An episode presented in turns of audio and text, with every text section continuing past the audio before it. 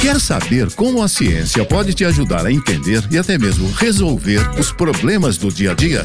Não saia daí, que tem Ciência em Prática na Rádio Erge.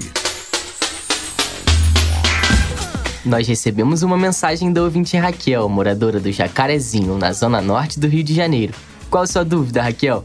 Oi, meu nome é Raquel e eu moro no Jacarezinho. O projeto Cidade Integrada entrou aqui na comunidade com essa ocupação. Muitos moradores sofreram com violência policial, até mesmo dentro de suas próprias casas. Então, o que eu queria saber é qual seria a abordagem correta e eficiente desses policiais dentro das favelas. Apenas a presença da polícia é capaz de combater a criminalidade e o tráfico de drogas?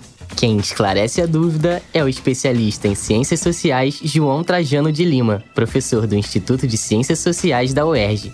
De acordo com o especialista Raquel, o projeto Cidade Integrada não foi bem recebido pelos pesquisadores da área da segurança pública, justamente pela forma violenta de atuação das forças policiais nas favelas em que o programa está sendo desenvolvido. O modo com que essas autoridades deveriam se comportar é exatamente o oposto, priorizando o diálogo com a comunidade, o respeito aos direitos dos moradores e garantindo a segurança das pessoas nas áreas em que as operações são realizadas, para que não haja vítimas indiretas dessas ações. A abordagem violenta dos policiais é incentivada desde os processos de formação, porque o ideal que prevalece nas academias de polícia é o de enfrentamento e de uso da força, o que faz com que os policiais levem essa lógica por toda a sua vida profissional. Além desse motivo, a desigualdade e o preconceito que ainda se perpetuam na sociedade brasileira são fatores estruturais que causam essa violência, principalmente nas favelas.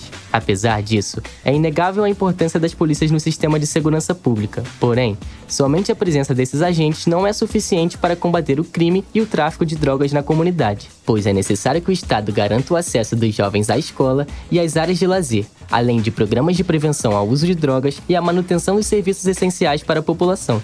A solução de curto prazo para esse problema de violência policial nas comunidades seria o controle das atividades da polícia pelo Ministério Público, de forma com que sejam aplicadas punições não só aos policiais que cometeram crimes de violência, mas também aos responsáveis pelas agências de polícia e pelo modo com que elas atuam. Porém, para acabar de vez com essa violência, é preciso uma mudança radical nas estruturas das polícias, principalmente em seu processo de formação. Então, Raquel, a forma da abordagem policial no estado do Rio de Janeiro, infelizmente, ainda é muito violenta, irresponsável e ineficiente. Mas algumas mudanças podem e devem ser feitas para acabar tanto com a violência policial quanto com o crime e o tráfico nas comunidades carentes do nosso estado.